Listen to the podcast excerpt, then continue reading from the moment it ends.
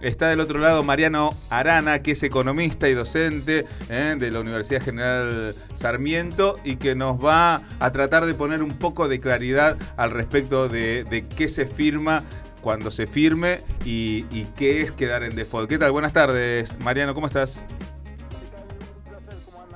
Bien, el placer es todo nuestro. Eh, escucharte. No sé si los temas que vamos a tratar son tan placenteros, pero bueno, la, realidad manda y es mejor saber que no saber, ¿no? No, más vale, sí, sí, sí. ¿Qué, es lo que se va a firmar en definitiva? Porque más allá de que se firme, que los voten, que los votos de la oposición, que lo del oficialismo, más, más allá de la rosca política, hay un acuerdo con el Fondo Monetario Internacional y los que tenemos cerca de 50 o más de 50, que vivimos muchos acuerdos con el Fondo Monetario Internacional, creemos, yo tengo la certeza de que nunca son buenas noticias. Eh, no, la historia de, este, de, los acuerdos con el fondo no, no es buena. Eh, en los propios términos de los acuerdos, ¿no? Los acuerdos mm. dicen, ojalá que suceda este blanco y después viene verde, negro, amarillo, cualquier otro color.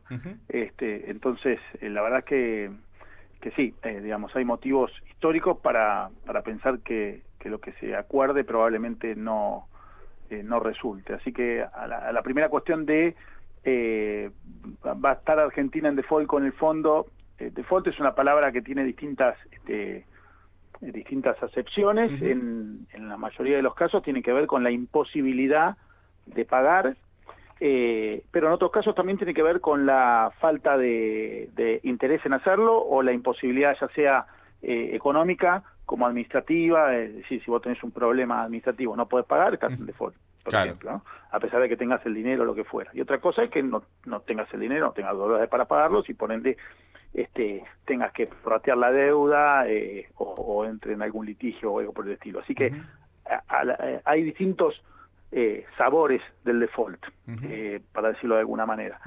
Yo creo que en lo inmediato, eh, probablemente por el volumen y los actores implicados y demás, si se tiene que hacer alguna excepción al procedimiento para autorizar este, este acuerdo de facilidades extendidas, seguramente se haga, cierta flexibilidad en, semanas, y Argentina no, no entre en situación de pago con el, con el Fondo Monetario Internacional o en un pedido de excepción.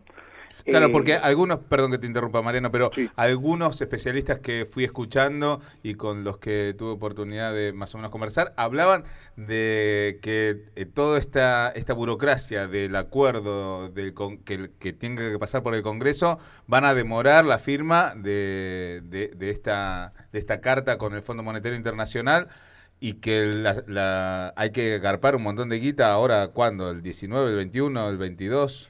Sí, probablemente eso pase. Yo no, no creo que sea inteligente para nadie, eh, ninguno de los actores implicados, este, llevarlo a un tema burocrático y de letra fina como para que esto se bloquee por un tema de días o semanas. Claro. Eh, me parece que eso no, no, no, va a pasar. no, no, claro. Me parece que, que puede pasar en el futuro por incumplimiento de, los objetivos del programa o de uno o de varios, como creo que sí va a pasar, eh, y, y, sobre todo porque el fondo te suelte la mano, ¿no? Alberto, en algún ah. momento, yo me acuerdo, Alberto en algún momento dijo, cuando el fondo, si el fondo me suelta la mano, me atajan todos ustedes, pero también es válido recordar que cuando que el fondo le ha soltado la mano a Argentina en, en varias oportunidades y no necesariamente con gobiernos de signo político contrario a las intenciones de Estados Unidos. Bueno, vos decías un poquito recién que, que, los acuerdos no se van a cumplir, vos crees que no se van a cumplir. ¿A, cuáles cosas te referís en particular? Eh, a ver, el, acuerdo tiene objetivos, tiene objetivos de, por ejemplo, de inflación, es el primero que no se cumple, pero tiene objetivos de, de déficit fiscal, eh, tiene objetivos de déficit de cuenta corriente o de superávit de cuenta corriente, mejor dicho, no es decir, de, las cosas que, de los dólares que sobran por este, venderle más al mundo de lo que se le compra, y tiene objetivos de acumulación de reservas este, por parte del gobierno, no de no vos, no yo, no, no los privados, digamos. Esas reservas las tiene que eh, eh, acumular el Banco Central.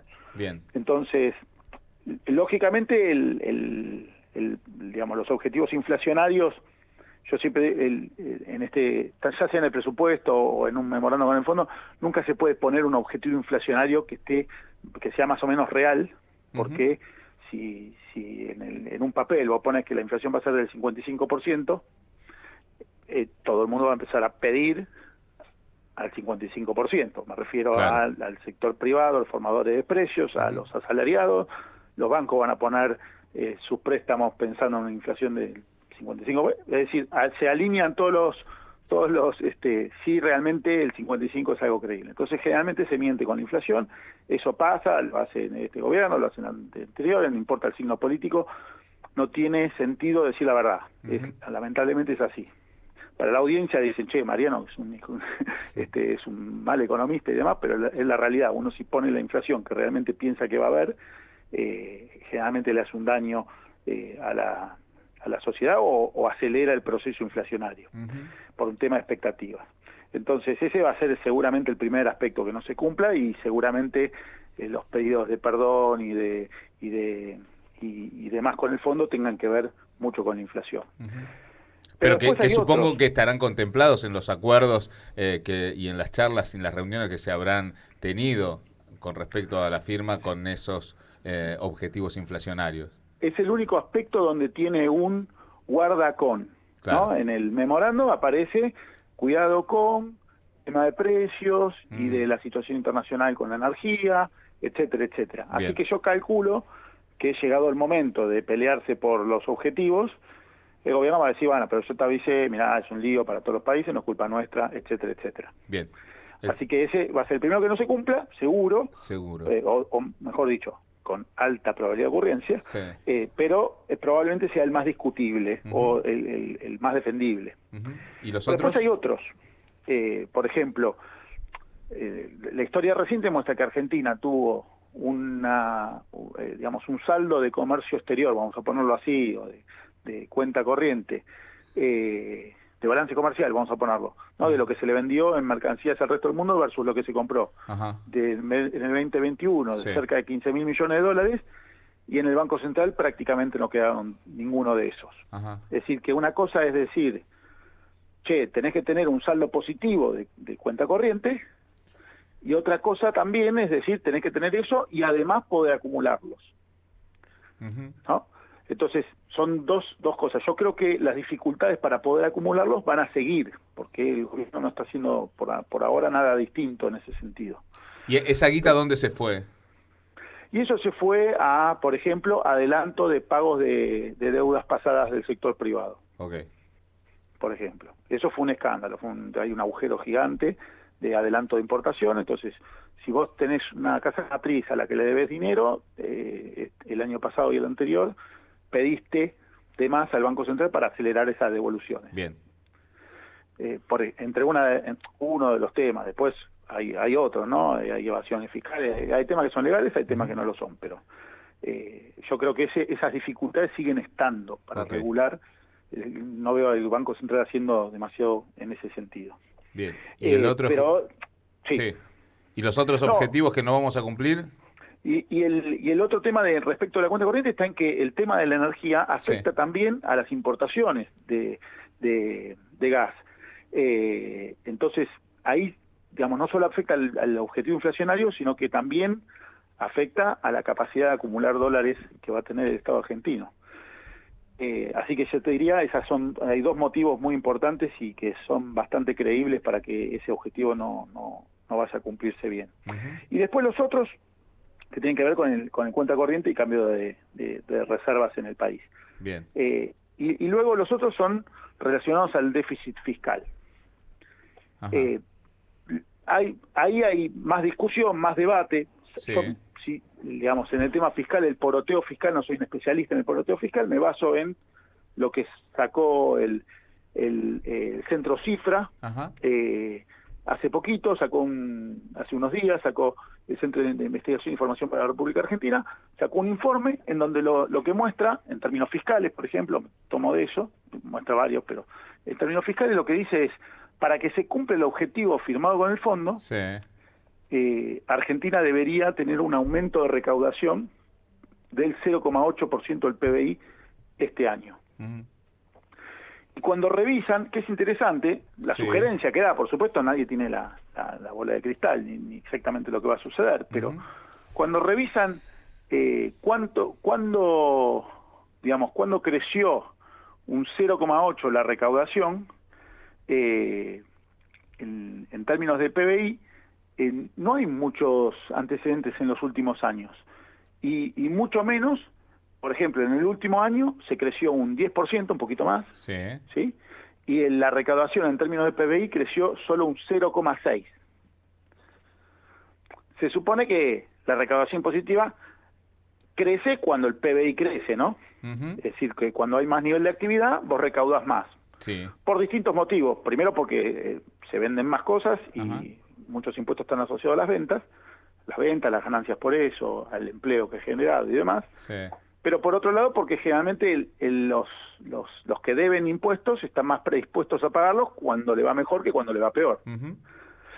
Entonces, ese número, digamos, ¿no? Esa estimación que hace cifra, de nuevo yo no la hice, este, la hizo cifra y me baso en, esos datos, permite sospechar de que probablemente el tema fiscal tampoco, se, pueda cumplir. Y ahí es donde se pudre con el fondo. Porque vos te pueden faltar, te puedes decir, che, mira, me fugaron más guita de la que yo quería, voy a poner estos controles, déjame un tiempo más, qué sé yo. Pero cuando con los temas fiscales no podés cumplir, me parece que ahí es donde el fondo te pone cara de perro y tenemos revisiones trimestrales y toda la historia y bueno, y, por ahí este año... Y cuando no cumplamos con esos objetivos, si es que esto sucede, eh, ¿cuáles serían las consecuencias de, en esas revisiones trimestrales?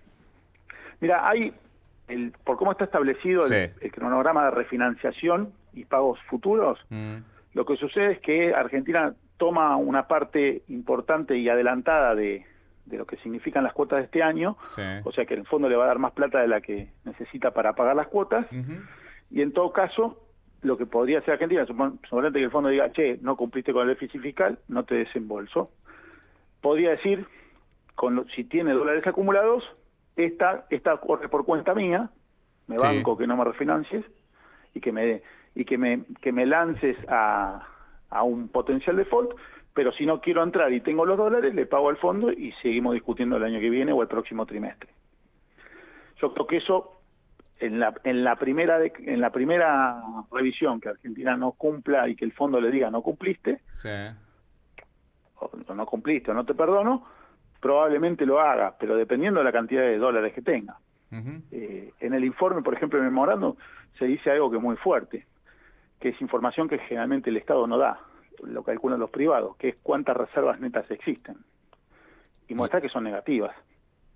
Es decir, reservas en el Banco Central, ¿no? Sí. Eh, cantidad de dólares que tiene versus, por restado, la cantidad de dólares que debe por swaps, por este, distintos distintos elementos del balance del Banco Central. Bien. Eso el Estado no lo dice, no es público.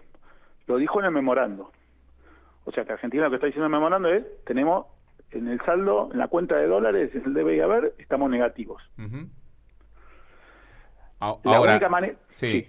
Digo, para, para concluir esta participación, esta clase súper didáctica acerca del acuerdo de Fondo Monetario Internacional, que te agradecemos un montón. Eh, el, futuro al, al, corto plazo o al mediano plazo de los argentinos y argentinas no es, no es bueno. Yo diría más a mediano y mediano plazo yo no, no lo veo bueno. Por ahí en el corto plazo puede ser, de hecho el dólar paralelo está bajando, eh, eh, puede ser que haya algún alguna especie de, eh, sobre todo financiero, ¿no? Porque la economía real se está recuperando, se estaba recuperando este, del, golpe de la pandemia y toda la historia, y, y, tiene con cierta inercia de crecimiento. hasta que no vengan las primeras revisiones y, y que empiecen a apretar sobre las cuentas fiscales, me parece que ya el ruido no va a ser económico en este trimestre, porque se va a despejar ese... Argentina tiene ruidos económicos que son principalmente financieros, y, eh, lo que se está viendo es que hay un relajo de los que los que tienen dinero en Argentina respecto de lo que pasa con el dólar y toda la historia producto de la firma con el fondo pero generalmente pasa eso no se firma en veranito y después se arma la podrida otra vez. Yo creo que probablemente en el corto plazo los ruidos vengan más por el lado de la política, de hecho está pasando, no, es algo medio evidente, cielo abierto, eh, y en el mediano, ya cuando el fondo empieza a retirarse, y por eso traje la cita esa de Alberto, cuando el fondo me suelte la mano, ¿quién lo va a estar atajando, digamos, sería la, pregunta. Mm. Eh, porque el fondo nos va a soltar la mano, digamos, muy probablemente porque Argentina no puede cumplir, con los objetivos que se puso en el acuerdo. ¿no? Bueno, Mariano, muchísimas gracias por, por esta este repaso del acuerdo como para que también nos quede un poco más claro. Eh, por ahí algunas cosas son medias técnicas y igual nos cuesta, o por lo menos a mí me cuesta entenderla del todo. Lo, lo, la síntesis es que al corto plazo nos va a ir bien, al mediano plazo veremos. Así que vivamos el hoy, vivamos el presente y, de, y después vemos. Te agrego una cosa por ahí si me dejas, que claro. yo no sé si se hubiese podido poner otra cosa en el acuerdo mejor que esta. O sea, no, no quiero que quede como que, bueno, no, el acuerdo está mal armado. No sé si se hubiese aceptado, pues, o sea, el fondo o por parte de Argentina, otro tipo de letra. Parece que ahí está la cuestión. Nosotros estamos en mm. una trampa en la que no hay salida buena. el, lamentablemente este, es, bueno, cuán mala es la salida, ¿no? Ahí eh, estamos dirimiendo todavía, ¿no? Cuán menos mala. Sí, exactamente. Mariano, muchísimas gracias. Un abrazo.